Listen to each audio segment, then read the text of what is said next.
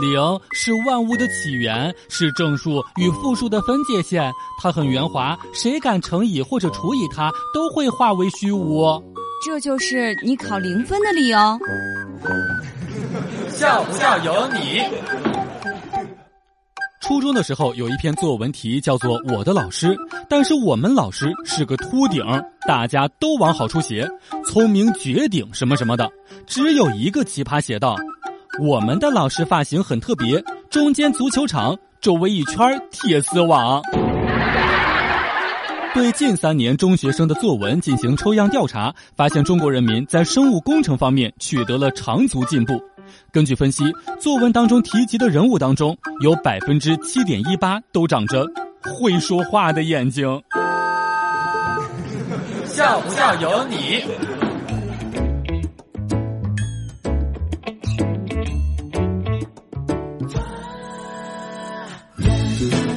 都说这男人呀，并不会变得成熟，只是随着年龄方面的增长，他们变得更加善于掩饰自己的幼稚。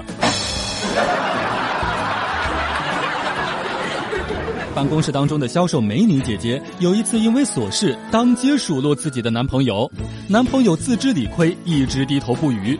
突然之间，他用手指着销售美女姐姐吼了一句：“你给我等着！”气冲冲的转身就走。美女姐姐先是一愣，随即不甘示弱，指着他的背影叫道：“等着就等着，我看你今天能把我怎么样！”没过一会儿，她的男朋友背着手，气冲冲的回来了，到销售美女姐姐的跟前，突然之间给她递了一瓶饮料，嬉皮笑脸的说：“老婆，你先润润嗓子。”